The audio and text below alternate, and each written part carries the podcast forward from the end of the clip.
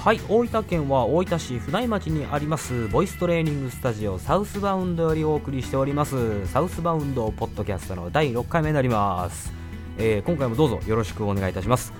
今回はですね、えー、初の試みといたしまして、えー、ゲストをお招きして、えー、セッショントークを大いに広げたいと思います。えー、今回のテーマはですね呼吸の表現力は声の表現力というテーマになります。で、えー、こちらをですね今回のゲストは東京都はですね千代田区、まあ、あの水道橋にあります渋い音楽スタジオの石村吹雪さんをゲストに、えー、お招きしてですね、えー、セッショントークを繰り広げたいと思いますが、まあ、何分ですねこちらは大分県なものですから、えー、交通費を出すわけにも参りません。ということで今回はですねスカイプで、うんあのーこのスカイプセッションという形でですね、えー、今回は進めたいと思います。はい、それではサウスバウンドポッドキャストの第6回目になります。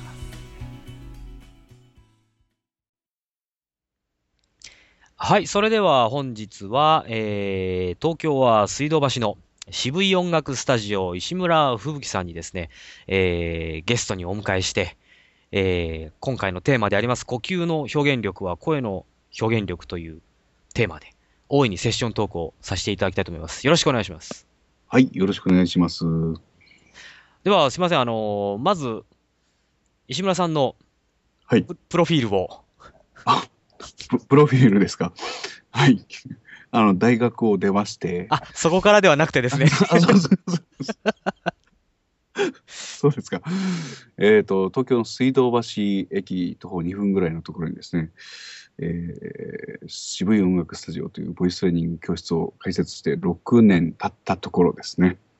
えー、こんな感じでしょうか？はい、ありがとうございます。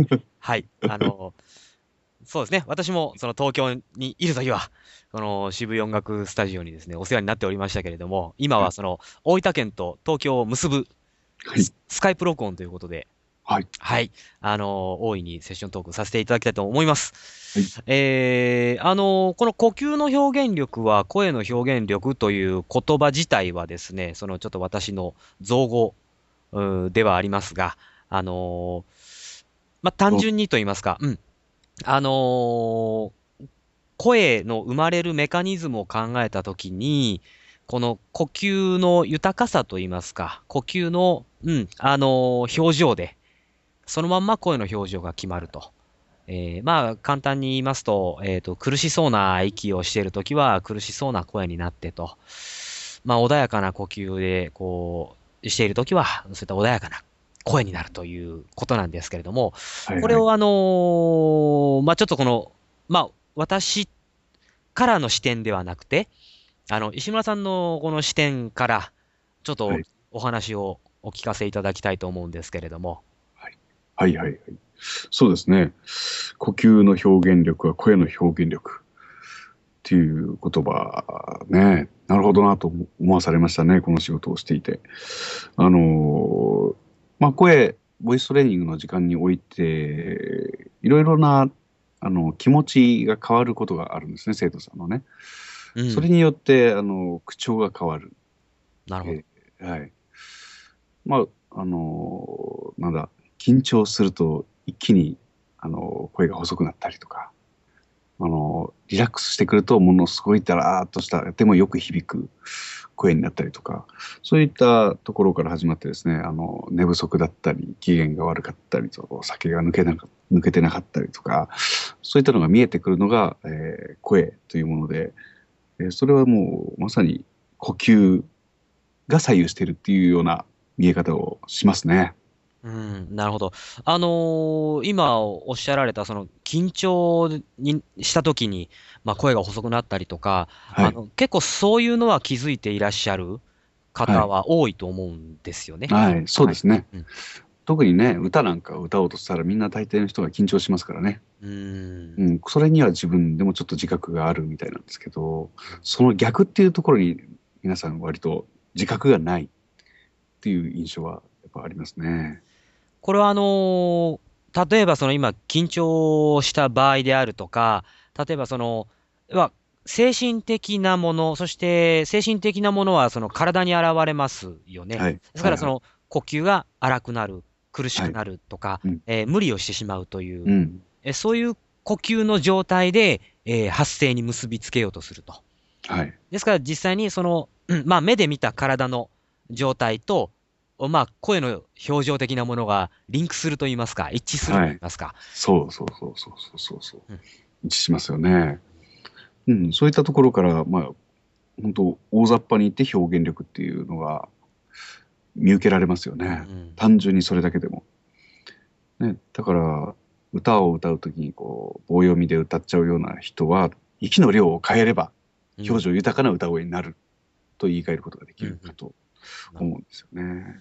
あの、この視点といいますか、この見方っていうのは、あの、はいつ通常、このボイストレーニングをやると、まあ、あの、腹式呼吸で発声しましょうというところから、まあ、スタートするじゃないですか。はい。で、まあ、腹式呼吸で発声するのは、まあ、こういうメリットがあるからなんだよっていう、まあ、のがあると思うんですけど、はいはいこの、呼吸の表現力は声の表現力というイメージで、あの、こういう声にしたいんであれば、こういう呼吸の表情にするべきであって、うんそうすれば、体の使い方も変わってくるんじゃないかという、こう逆視点そうですね、そうそうそうそうそうそう。ということですよね。うん、そうです、そうです。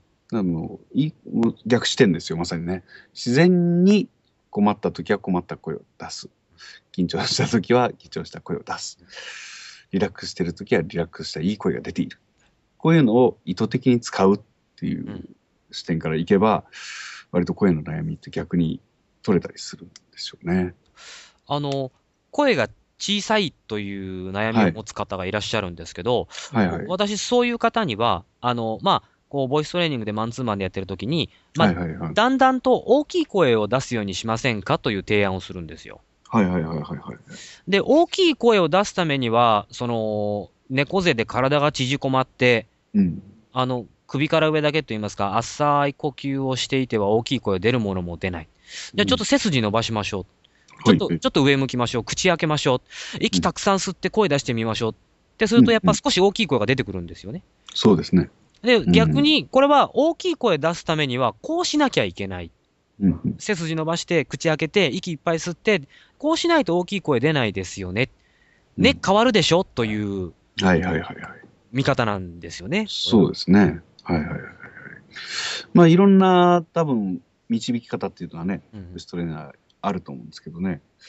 まあその、なんだ、身体要素をですね、こう体を使って出すですから、あの、そうやって姿勢を作っていくところから出せるようにしていくっていう、まああるんですけど、もう一つはやっぱり気持ちの方ですよね。気持ちを、やっぱりあの、さあ頑張ってまっすぐ立っていっぱい息頑張って息吸って頑張って声出しましょうって言うと逆に今度はもうこれがまた息が出なくって声が大きい音が出てこないっていうふうになります。なでよく僕はあのさあやけを起こしてみましょうか。とか。夕べ飲んでやけやけを。やけやけを起こして。みましょうやけを。やけで言ってね。やけ心と呼んでいますけど、あとはね、あの、お酒飲んだ時の気持ちを思い出しますか、あるいはここで飲みますか？とか言あっあ、なるほて、ね、ど。うん。うん、といったふうに、ちょっとほぐす、心をほぐすようなことをやってみると、また声がポンと出てくると。そういったところからね、気づいてもらえればいいかなとなんてやるんですけどね。まあ、ね。ううん。ん、この、やっぱ精神的なものと肉体的なものはもう必ずと言っていいぐらい一致しますしね、楽しければやっぱ笑った顔になって明るいトーンの声にもなったりしますんで、うん。この、まあ、この呼吸の表現力っていう部分は、そのやっぱりその肉体的なものうん、ですよね。肉体的なものがその呼吸に現れますんで、うん。はい。これがこの実際、そのうん。ね、今こうやって聞いてらっしゃる方がどういう声出したいかっていうはい。部分を考えるには非常に有効な、そうですね。視点だと思いますね。なるほど。ねはい。呼吸が変われば声も変わると言い言えちゃいますもんね。あのこのサウスバンドポッドキャストもですね、あの、第6回になりましてですね、私もようやく落ち着いてきたんですけれども、おめでとうございます。ありがとうございます。あの、こうやって、こう、一人で今いつも喋っておりましたんで、うん、自分の中の頭の中、うん、のことをこう、一生懸命伝えよう伝えようっていう、その、ほもう目に見えない視聴者の方といいますか、はい、に向けて、その、やっぱり反応がなくて、はいはいはいはいはい。ね、もう基本的にはこう一方通行で発信してる方ですから、はい、反応が見えないので、やっぱりこう不安になったり焦ったりっていうのが、今まで結構如実に声に現れていたと。まあ、それを、それをあのいい意味でですね、視聴者の方に聞くトレーニングでやってくださいということで、あそうですね、えー、やってたんですけれども、はい、あの今回はこう あの、話す相手がおりますもので、はい。えー、比較的私も落ち着いて喋れてるなと思うんですが、そうですね、えー、あの、そういうのをですね、このちょっと視聴者の方は、あの、もう一度最初から聞いていたいただいてですね、その表情を捉えていただければと思うんですけど、あの、えー、はい、この、あのー、まあちょっと今日はですね、ちょ、ちょうどもう、あのー、時間がですね、ちょっとなくなってきてまいりまして、名残惜しいところなんでございますが、はい。えあのー、こういったやっぱり見解というのは、あの、はいもうボイストレーナーに限らずと言いますか、皆さんがそれぞれ持つような、持ってるようなものなんですけれども、はい、えー、やっぱりその、私と、その、石村さんではこの、出てくる言葉ですよね。違いますよね、はい、同じ見解や同じ視点を持っていてもと。そうですね。同じようにやっているにもかかわらず言葉が違ってきますもんね。そうですね。よく、あの、使われるのが、あの、富士山をどっから登るかっていうようなイメージでよく使うんですよね。ど、どこから登るという。そうそうゴールは一緒という。うん。だこうやってあのー、あの、まあ、私一人の見解ではなくて、こうやってあの、あの、まあ、ゲストの方にですね、いろいろこういう、こういう形でお話を伺うということで、よりあのー、深いと言いますか、え、濃いお話がですね、あの、皆さんに提供できるんじゃないかと思って、今回、えー、え、はじめ、ゲストを迎えるという形で始めさせていただきましたけど、はいはい、また、あのー、まだまだ、あの、お聞きしたいことは山のようにありますんで、はい、またテーマを決めてですね、はいはい。えー、また次回も出演していただけたらなと思うんですが。ああ、いい話ですね。まあ、いろいろと私も喋ってみたくなってきましたよ。